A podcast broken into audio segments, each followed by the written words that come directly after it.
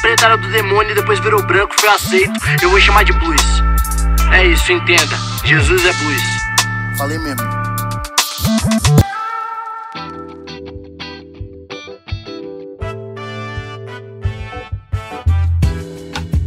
Salve, salve, amados da minha alma. Como é que vocês estão? Tudo certo?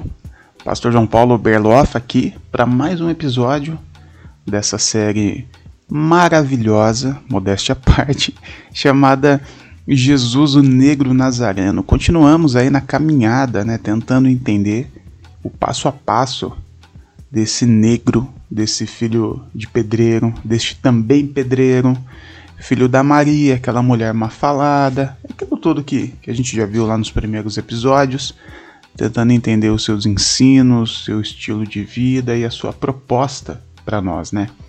Nós estamos no capítulo 5 de Mateus, dentro do Sermão da Montanha, tá bom? E no episódio anterior eu falei sobre essa ideia de Jesus de reinterpretar a lei, né? Ele trouxe para si a prerrogativa de reinterpretação da lei. Inclusive, hoje, a partir do versículo 21, a gente começa a ver Jesus falar uma coisa que é que é assim, um grande absurdo dentro da tradição que ele estava, porque ele fala o seguinte: Olha, vocês ouviram o que foi dito. Ele está falando de Moisés. Moisés é simplesmente o maior legislador do Estado de Israel. Eu digo do Estado porque, como eu expliquei no episódio anterior, a legislação não é uma legislação religiosa, é uma, é uma legislação estatal, é uma, é uma legislação, é uma constituição. O que Moisés escreveu era lei na nação de Israel. Então, quando Jesus disse assim, vocês ouviram o que foi dito? Ele está falando, olha, Moisés disse alguma coisa sobre isso que eu vou dizer agora. Porém, eu vos digo diferente. Jesus bateu no peito e chamou para ele a responsabilidade de reinterpretar Moisés. Para você ter uma noção da, da, da, grandiosidade da situação que está acontecendo aqui neste momento em que nós estamos refletindo. E Jesus vai começar com essa ideia de vocês ouviram o que foi dito, eu, porém, vos digo. E a, as duas primeiras situações que Jesus traz, a primeira ele fala sobre morte e a segunda ele fala sobre adultério, né? E Jesus está mexendo diretamente nos dez mandamentos, né? Dois dos dez mandamentos é justamente não mate e não adultere. E aí Jesus fala o seguinte: olha, vocês ouviram o que foi dito, não mate. Ok. Eu, porém, vos digo. E aí Jesus começa a trazer algumas novidades sobre esse mandamento. Aparentemente, o que Jesus está querendo dizer é o seguinte: olha, o ato de consumar uma morte, o ato realmente de assassinar alguém, o ato de você fazer algo contra outro ser humano que realmente interrompa a vida daquele ser humano é muito ruim, sem dúvida. Isso permanece. Porém, eu quero pensar algumas casinhas antes com vocês. Eu quero pensar com vocês antes do ato consumado de fato. E aí Jesus começa a falar sobre algumas coisas assim. É, qualquer um que se irar contra o seu irmão, qualquer um que dizer raca contra o seu irmão. E aí vamos entender o que, que Jesus está querendo dizer aqui, porque senão a gente pode, a gente corre um risco também de, de ir para um lado muito perigoso. Por exemplo, quando Jesus fala sobre se irar contra o seu irmão, não significa que toda vez que você fica com raiva de alguém, você está cometendo o pecado do assassinato. Tira isso da sua cabeça, tá bom? Nós nos iramos o tempo todo contra outras pessoas. Isso é normal do ser humano. Isso faz parte de nós. Inclusive, quem não se ira, quem não fica nervoso com situações, tem alguma coisa de errado com essa pessoa.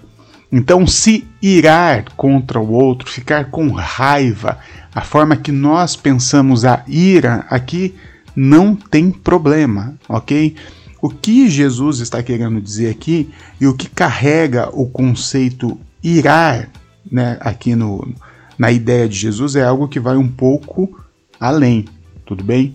É essa ira mesmo que consome, essa ira realmente que faz com que você chegue no outro extremo de, de realmente consumar o fato, né, o ato do assassinato. Essa ira que, que te tira de você mesmo e te transforma quase que num animal irracional. É algo muito mais potente, não é a raiva, não é aquela que você fica puto com a situação ou fica puta com alguém que falou uma merda. Não, isso é, isso é tranquilo, né? Inclusive o próprio Jesus depois vai trazer algumas orientações como, olha, ire, mas não peque, não deixe que o sol se ponha sobre a sua ira. Então, o se irar não tem problema.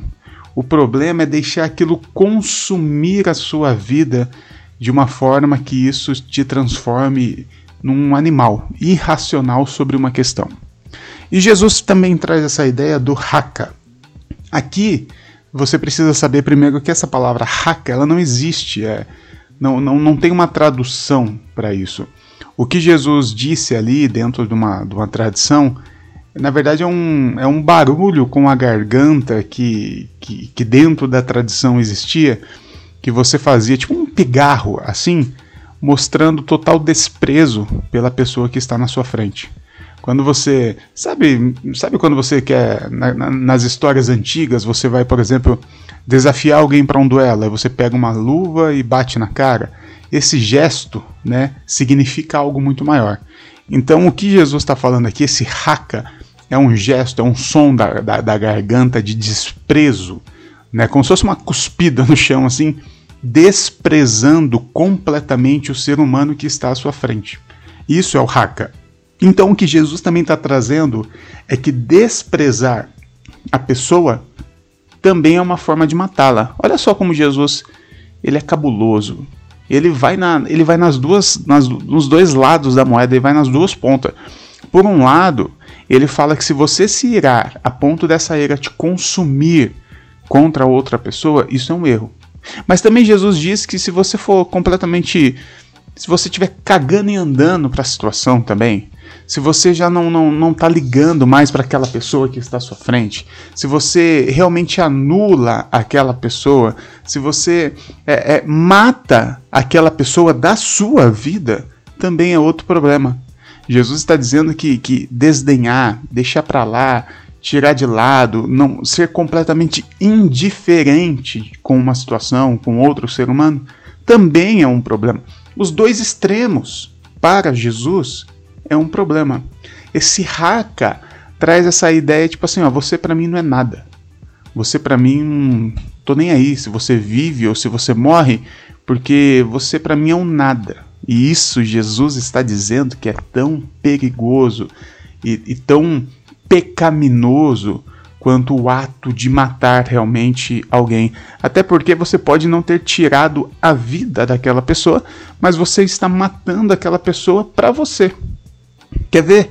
Você já deve ter passado é, na, na rua e com certeza em algum momento você andando, você passou por seres humanos caídos. Caídos na, na, na calçada, é, deitados debaixo de uma marquise. Todas as vezes que nós fazemos isso e que nós nem prestamos a atenção que ali há um ser humano que aquela, aquela pessoa que está ali jogada na, na, na calçada, que está jogada ali, aquilo ali é um ser humano, é a imagem e semelhança de Deus. E a dinâmica da nossa vida nos colocou de uma forma que nós conseguimos passar por isso sem nem prestar atenção nisso. Aquilo deixou de ser, de ser um ser humano e passou a ser um objeto e isso para Jesus é uma forma de matar as pessoas, porque você não considera que aquilo que para você agora é aquilo, não é mais aquele, na verdade é um ser humano. Que doideira isso! O que Jesus está fazendo aqui é trazendo o pecado não, a, não apenas para um ato, não apenas para um fato. Até porque seria muito fácil, né, a gente dizer, pô, mas o cara tá jogado aí, mas não tem nada a ver com isso. Não fui eu que joguei ele aí, não fui eu que desgracei a vida dele. Não. Mas Jesus está dizendo que o que nós construímos como sociedade e que fez com que aquele ser humano chegasse até ali e que agora a gente olhe para ele não como um ser humano, mas como um objeto, isso também é um pecado estrutural na nossa sociedade. Não é apenas mais o fato da gente ir lá e matar, mas é, mas é também o fato de nós vivermos de uma forma que vai jogando pessoas para fora, né? A nossa sociedade tem refúgio. A nossa sociedade entrou numa marcha que, que é tão violenta, ela é tão acelerada, que as pessoas que não acompanham ou que não querem acompanhar esse dinamismo é, é, vai virando refúgio da nossa sociedade, vai virando realmente a dispensa, né, o churume da sociedade. E, e Jesus está dizendo que isso é pecado, que isso é matar. Nós podemos é, ser essas pessoas que matam, ou nós podemos também fazer parte de uma estrutura social que assassina o tempo todo. Ou a gente conseguiria, por exemplo, mensurar o tanto de vidas que foram mortas por causa, por exemplo, do capitalismo. É, a gente consegue mensurar, você já parou para pensar que a gente consegue mensurar, por exemplo, é, o tanto de vida que o comunismo tirou na história da humanidade, enfim, todas as tragédias que aconteceu em outros países. Mas o capitalismo a gente não consegue mensurar, porque é algo tão terrível é algo tão que vai jogando as pessoas cada vez mais para baixo, que essas pessoas vão morrendo. Nós construímos, fomos construindo uma sociedade assassina, porque porque não trata o indivíduo como um ser humano, mas sim apenas como um objeto. E Jesus chama isso de pecado de morte. Pecado de morte. Não considerar a dor alheia, não considerar é, é, o sofrimento alheio. Jesus diz que isso é morte. Você não sofrer com, com o sofrimento alheio é a mesma coisa que você assassinar uma pessoa.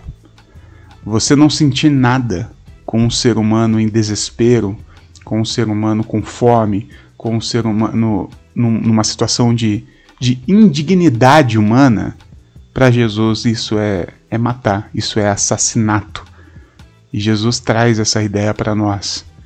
E é por isso que é tão absurdo hoje termos, por exemplo, um presidente que, diante da informação de mais de 5 mil mortos por causa de uma pandemia viral, ele só diz: e daí?